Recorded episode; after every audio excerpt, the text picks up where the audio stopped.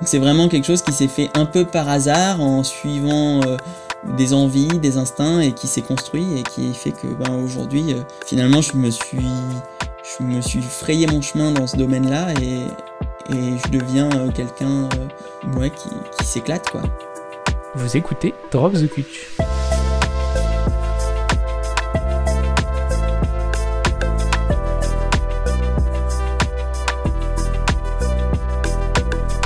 Bien, bonjour et bienvenue dans Drop the Cutch, le podcast qui part à la rencontre des diplômés en architecture qui exercent désormais dans un autre domaine.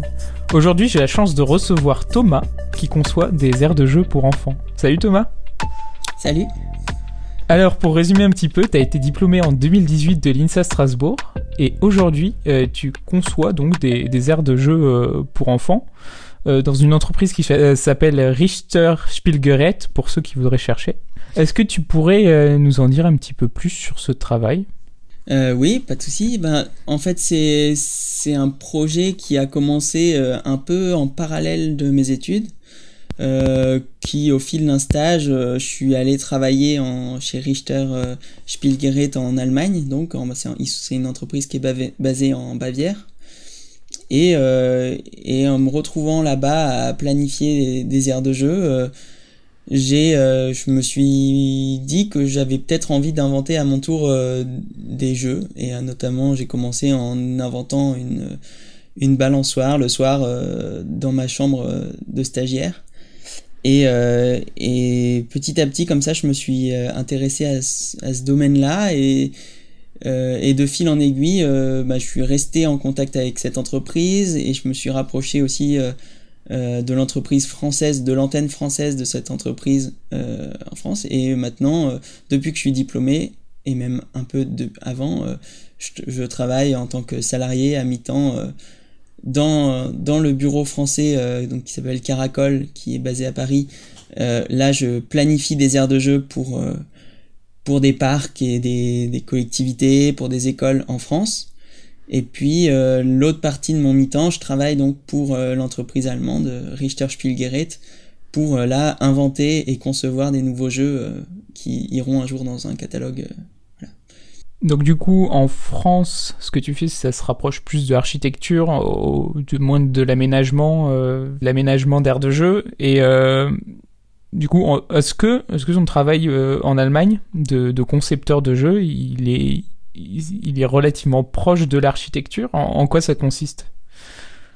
Alors, je dirais que peut-être je suis même plus architecte en Allemagne qu'en France, mais euh, en fait, il se trouve que dans, dans le métier que je fais là, euh, autour de moi, j'ai très peu d'architectes. Je suis un des seuls à être architecte.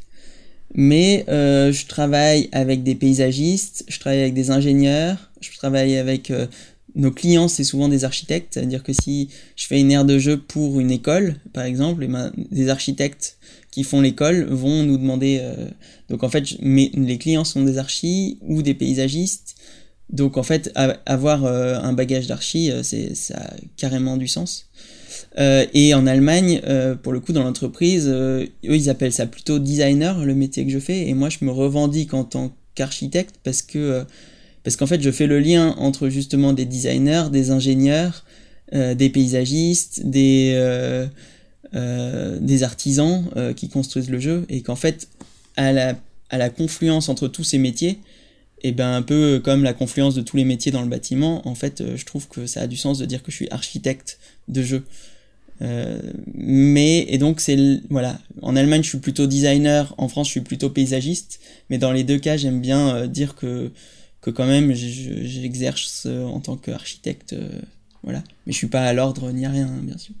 Par curiosité, le métier de designer, c'est quoi le processus pour, euh, pour concevoir et designer un, jeu, justement? Euh, Alors, je pense que ça dépend euh, complètement des, des, des, designers avec lesquels laquelle l'entreprise travaille en Allemagne. Moi, dans mon cas, généralement j'ai une idée qui vient souvent dans des moments un peu improbables. je regarde un film ou j'arrive pas à dormir la nuit et je sais pas, je pense à un truc. Et, et, je me mets à faire une maquette, à faire des dessins et à, à conceptualiser l'idée et à faire à voir ce que ça peut en faire comme jeu. Et puis, euh, quand je pense que mon idée est suffisamment aboutie, eh ben, euh, je contacte l'entreprise et je leur propose, je leur soumets l'idée. Euh, généralement, quand je soumets des idées, j'en profite pour en soumettre plusieurs à la fois parce que voilà. Et, et quand j'arrive avec mon classeur avec des idées, ben, l'entreprise dit ça, on a déjà fait ou ça nous intéresse pas, ça ou là ça va être trop cher, ah ça c'est une bonne idée, enfin voilà, et donc en fait sur les, si je viens avec cinq idées, généralement il y en a une ou deux qui sont retenues, et où ils me disent, euh, ben ça ça mérite qu'on que tu l'explores plus, et puis voilà.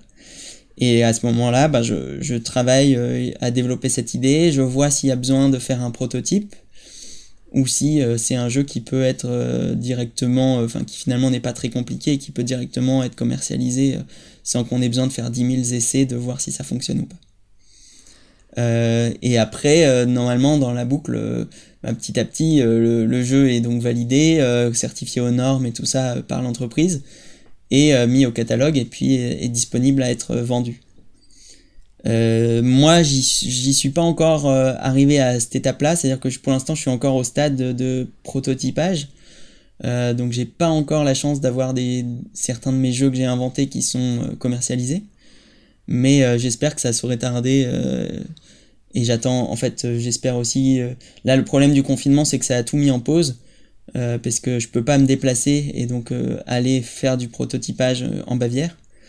Donc j'attends que je sois à nouveau disponible pour retourner dans l'entreprise là-bas et pour continuer à, construire des prototypes et peut-être un jour avoir un jeu. Mais donc, euh, peut-être que c'était ça ta question aussi, euh, comment euh, je gagne des sous après et comment le lien qui nous, qui nous unit, c'est plutôt qu'à terme, chaque fois que le jeu sera vendu, j'aurai des royalties, enfin un droit d'auteur sur la construction du jeu, et c'est là que j'aurai un pourcentage du prix du jeu qui me reviendra. Ah, bah, je c'était pas dans ma question, mais c'est super intéressant de savoir ça. Voilà.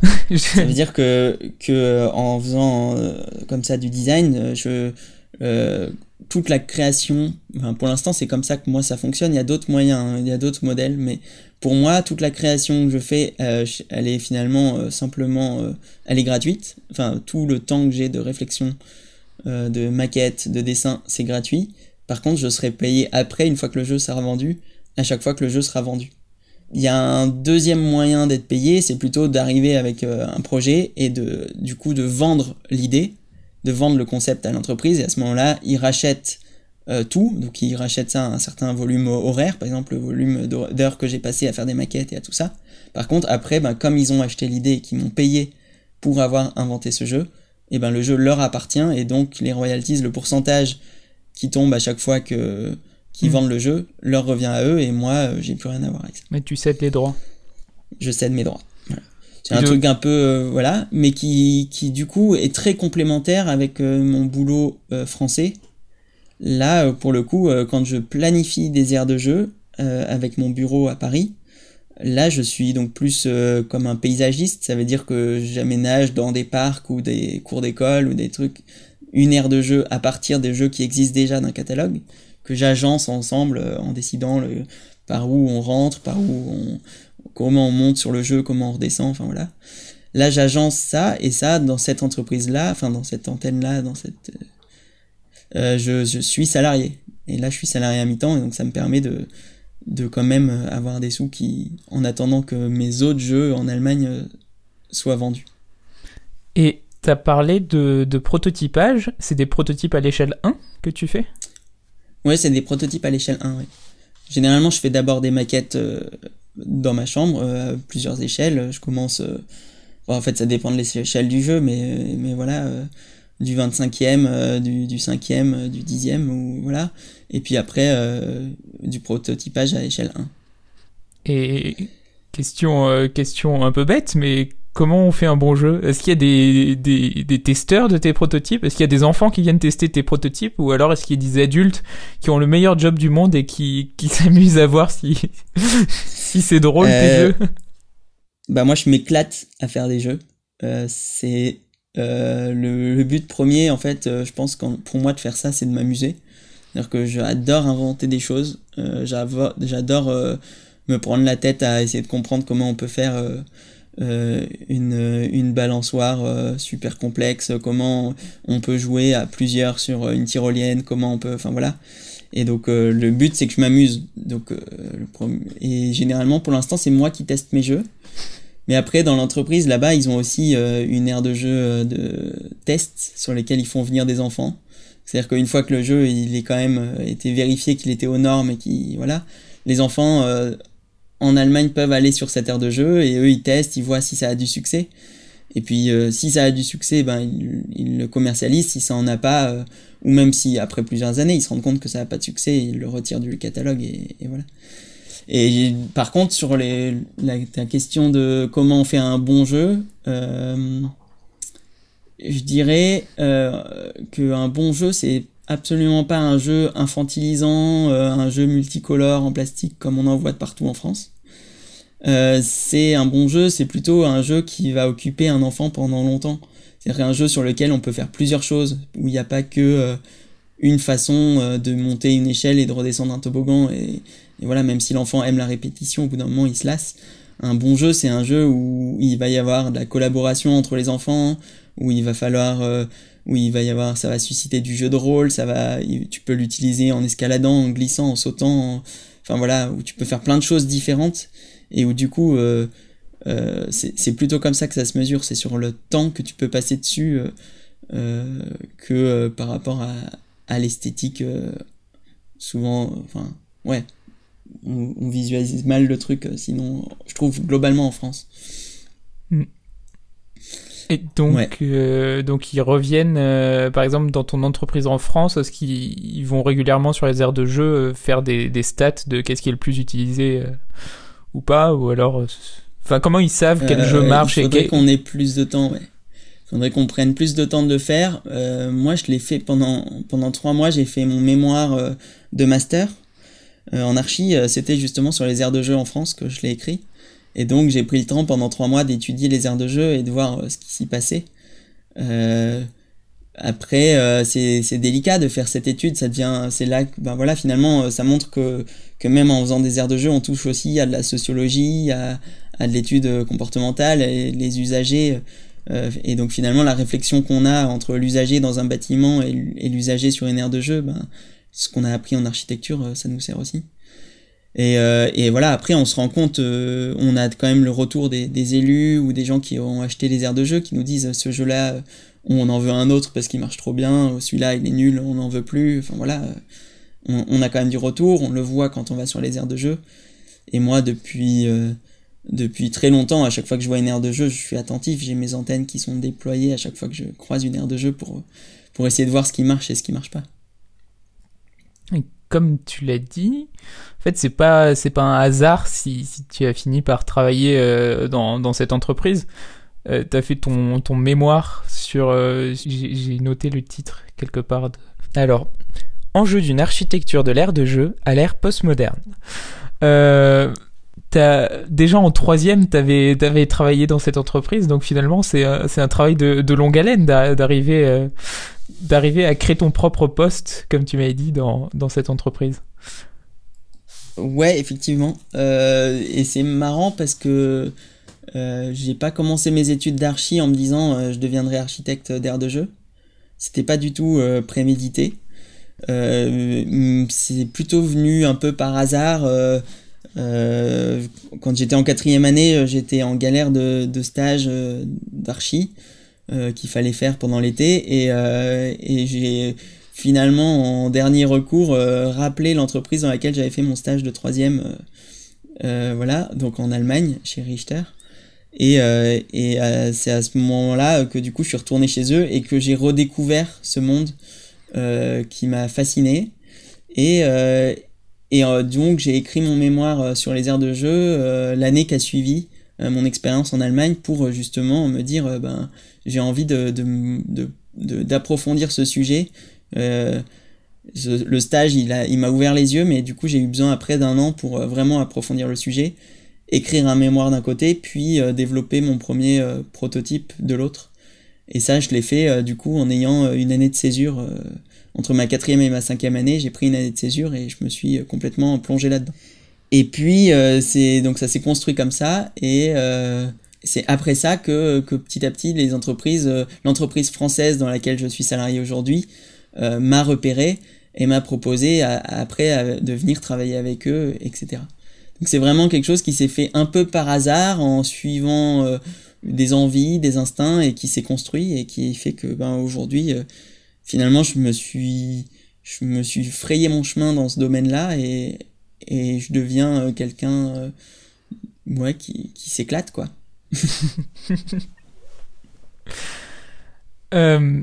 Mais le fait de travailler dans cette entreprise, c'est aussi parce que a, elle a certaines valeurs. C'est, des jeux qui sont en bois.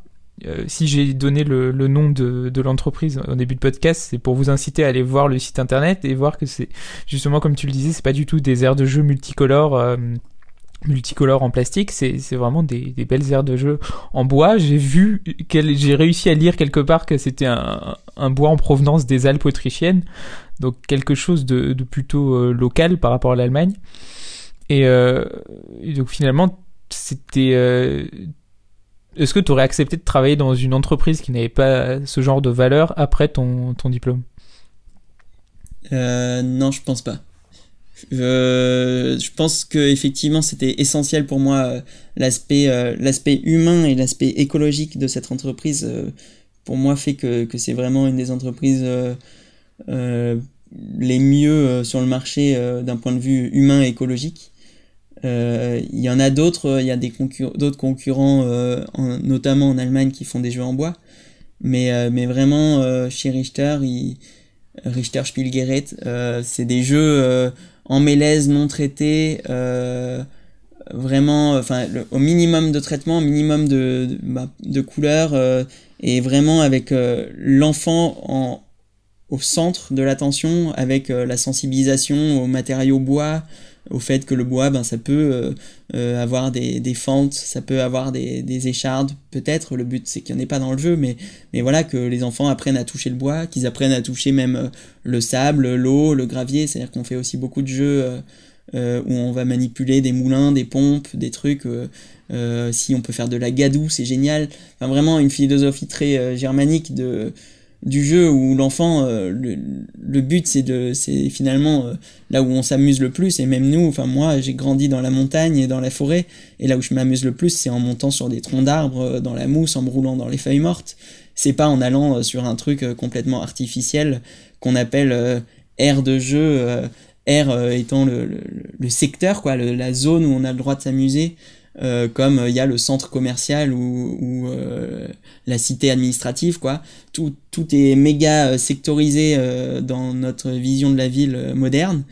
Et, et l'idée, c'est vraiment d'essayer de, de, sortir de ce schéma-là et de, de recréer le côté aventure, le côté euh, ben, décloisonner, dire que en fait, dans le monde idéal, euh, il faudrait pas qu'on ait des aires de jeu, il faudrait que l'enfant il puisse s'amuser de partout, que l'enfant il ait le droit de courir sur le trottoir et que et il faudrait pas qu'il y ait de voitures qui puissent l'écraser. C'est pas euh, en fait on, on, fait fausse route quoi. Donc mm. l'idée c'est que se dire bah ok on fait fausse route aujourd'hui donc faut faire des aires de jeu parce que il manque des espaces pour les enfants en ville. Par contre, euh, il faut les faire, euh, pour, ouvrir tous les sens des enfants et pour euh, rendre nos villes et nos espaces bien plus agréables. Et du coup, aussi pas que pour les enfants. C'est-à-dire que l'aire de jeu, je pense que c'est une, pièce urbaine à part entière et que en fait, ça doit être aussi un élément qui plaît aux, aux gens qui passent, qui déambulent dans la rue, aux passants. Et donc en fait, l'aire de jeu doit aussi être euh, doit être belle. Il n'y a pas de, a pas de permis de construire euh, comme quand on fait un bâtiment pour voir si c'est beau ou pas et si ça s'intègre au tissu urbain. Mais presque, il faudrait le faire, quoi. C'est-à-dire qu'une aire de jeu, à mon sens, elle doit, ça doit pas être une verrue, euh, une verrue colorée devant laquelle on passe tous les jours sans y faire attention. voilà. comme tu peux le voir, je suis un peu convaincu par mon truc. Dans un monde idéal, faudrait que qu'on puisse grimper sur les façades des bâtiments, euh, etc. Ça serait génial. Ouais, bah complètement. Mais je sais qu'il y a cette, j'ai vu un, un, reportage de sur MVRDV justement qui, qui parlait de cette notion de de, de jeu justement, mais même au niveau adulte, de faire des escaliers pour euh, monter sur la toiture d'un bâtiment, même si c'est un euh, bâtiment en R 7, il faisait un grand escalier qui partait de, de la place. Euh, un truc sur des échafaudages complètement artificiels et, et, tout le monde tout le monde a adoré il y avait des, des photos d'enfants qui montaient qui couraient dans les escaliers jusqu'en haut enfin ouais ça serait, ah, ça serait une moi, il y en a il y a plein d'aires de jeu que, que j'adore. Hein, et moi, euh, quand je vais sur des aires de jeu, je joue. Je vais pas sur les aires de jeu euh, toutes pourries euh, ou qui sont pas adaptées à mon âge. Mais je veux dire, moi, euh, les jeux que je développe aujourd'hui, j'ai qu'une envie, c'est de jouer avec. Donc le, le je, je, conçois pour les enfants, mais je conçois pour tout le monde, quoi, aussi. Donc t'attends que la nuit tombe, qu'il y ait personne qui regarde et ouf, tu cours. non, j'y vais avec les enfants et je m'amuse à jouer avec eux. C'est aussi ça, un bon jeu, c'est un jeu euh, qui peut être intergénérationnel, euh, où les grands et les petits enfants peuvent jouer ensemble. Et vraiment ce truc cloisonné de notre vision euh, de notre société, où il y a un jeu pour une tranche d'âge de, de 3 ans à 6 ans, et puis à partir de 6 ans, t'as plus le droit d'aller sur un jeu, ou, ou, à partir de 12 ans, t'as plus le droit d'aller sur la balançoire. C'est aberrant. Du coup, voilà. Mais bon. Il faut pas voir l'air de jeu comme un canicite euh, dans lequel tu, tu sors ton enfant pour qu'il aille s'amuser 20 minutes comme tu sors ton chien pour qu'il aille faire ses besoins quoi. Enfin c'est vraiment euh, je pense que c'est une pièce euh, bien plus importante dans nos villes. Justement cette ces convictions c'est comme on a pu le voir c'est une partie assez forte de ta personnalité. Enfin c'est une autre facette de toi. Et il se trouve que comme tu l'as mentionné tu as la chance de travailler à mi-temps. Et donc, comme tu as pu me, comme as pu me le dire euh, quand on a discuté ensemble euh, un petit peu la semaine dernière, tu profites de, de, de ce mi-temps pour, euh, pour faire des, le tour des chantiers participatifs, pas seulement de ta région, mais de France. Ouais, bah, alors pour moi, c'était assez essentiel dans, mon mode de vie, dans mon choix de vie, de, laisser aussi du temps pour, mes envies, pour mes, euh, convictions, etc. Donc euh, j'ai la chance que qu'autant les aires de jeu, ça soit un, boulot qui m'amuse euh, et, notamment inventer des jeux, ça m'occupe pas mal de temps et ça m'amuse vraiment beaucoup.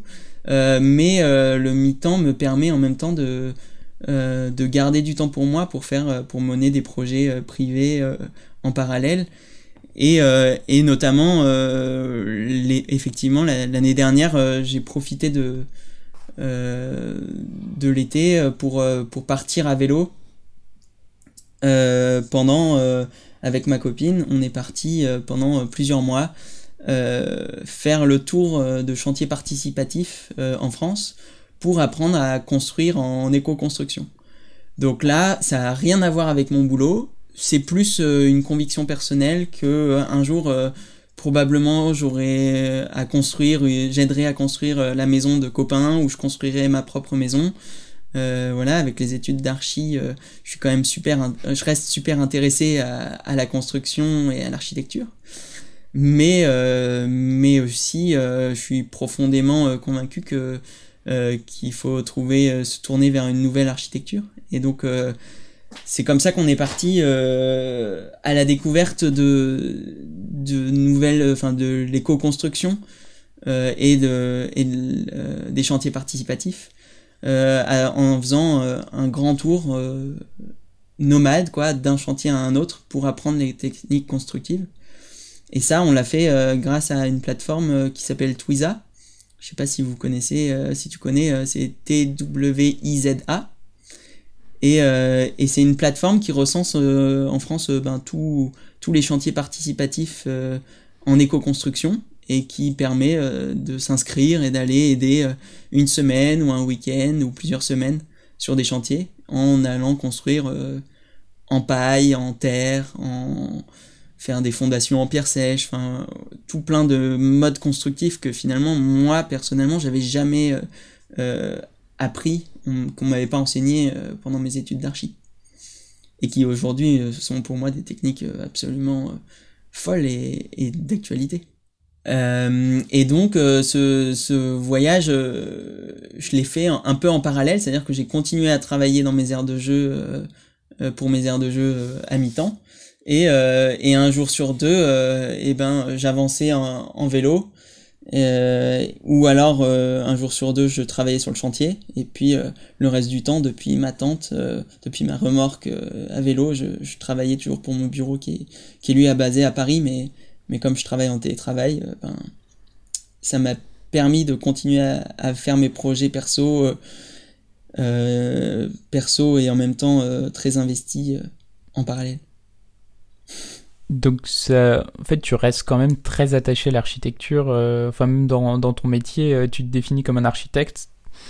Donc, c'est quelque chose qui te, qui te plaît et que tu regrettes pas du tout d'avoir fait, j'imagine. Et justement, j'ai cette question que je pose à, tout le monde parce que je trouve qu'elle est intéressante euh, pour nous, les étudiants.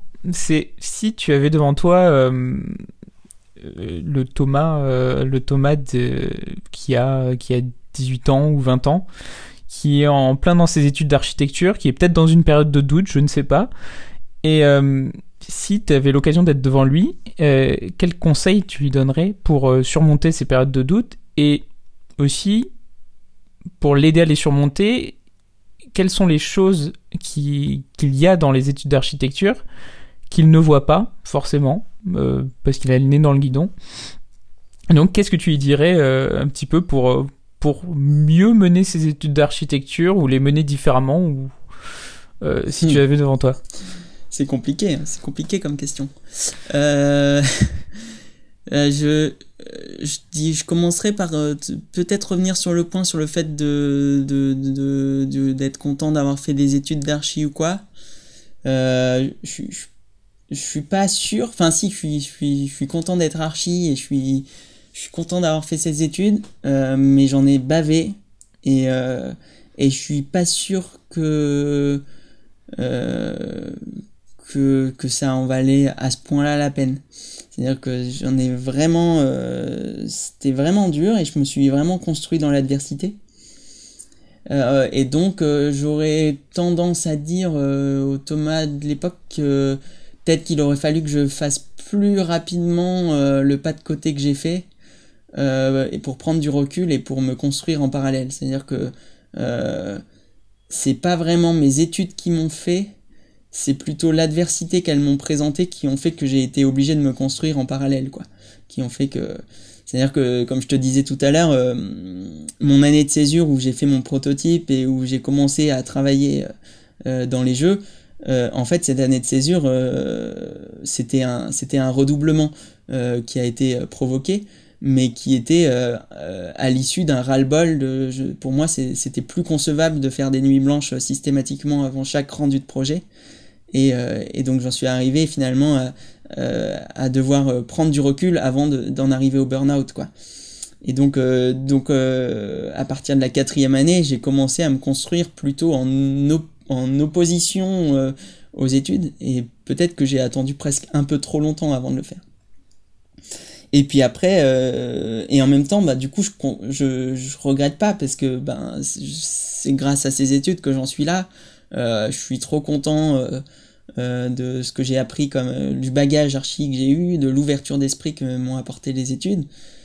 Euh, mais c'est moins au moi que j'ai envie de m'adresser que qu'au corps enseignant auquel j'en veux encore beaucoup quoi de m'avoir autant autant fait souffrir mais bon ça c'est ça reste une histoire assez personnelle mais vraiment je me suis construit là-dessus ce qui a fait que d'ailleurs ma cinquième année, bah, quand je suis revenu de mon année de césure, euh, ma cinquième année, j'avais décidé de ne plus me faire marcher sur les pieds.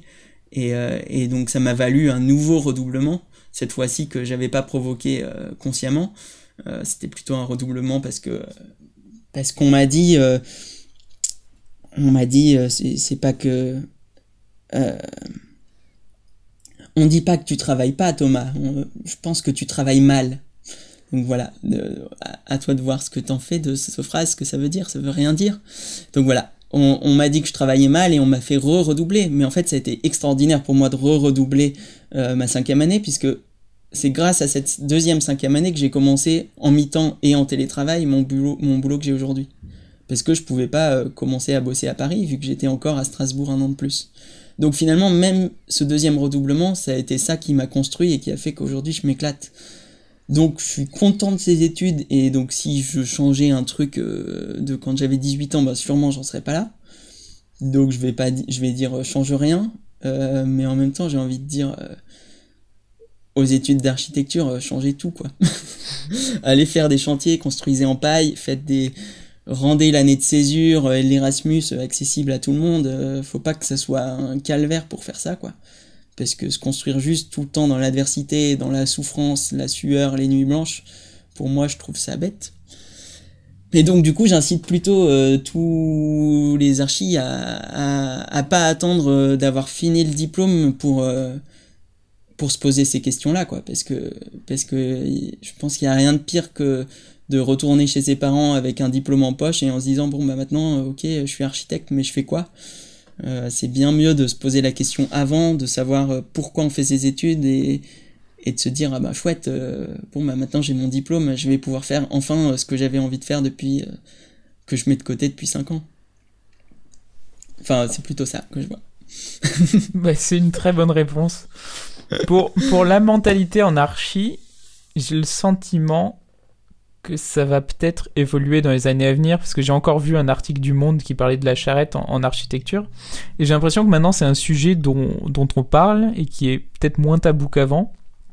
Donc j'ose espérer que, que ça va évoluer dans, dans le sens positif. Ah mais moi aussi j'ai espoir, puis j'ai espoir aussi, on parlait de l'éco-construction, moi il se trouve que euh, en 2018 on ne parlait pas encore de construction paille et de, et de construction euh, d'earthship, euh, de maisons construites en pneus et en terre, enfin voilà, le réemploi, moi mon diplôme, le réemploi était au, centre, à part Bellastock, il n'y avait pas grand monde, enfin je, je trouvais pas encore de choses sur le réemploi. Aujourd'hui, on commence à en parler. Je commence à voir que les étudiants euh, des générations qui suivent, euh, ils ont des cours sur, euh, sur la construction terre et des trucs comme ça. Donc c'est bien.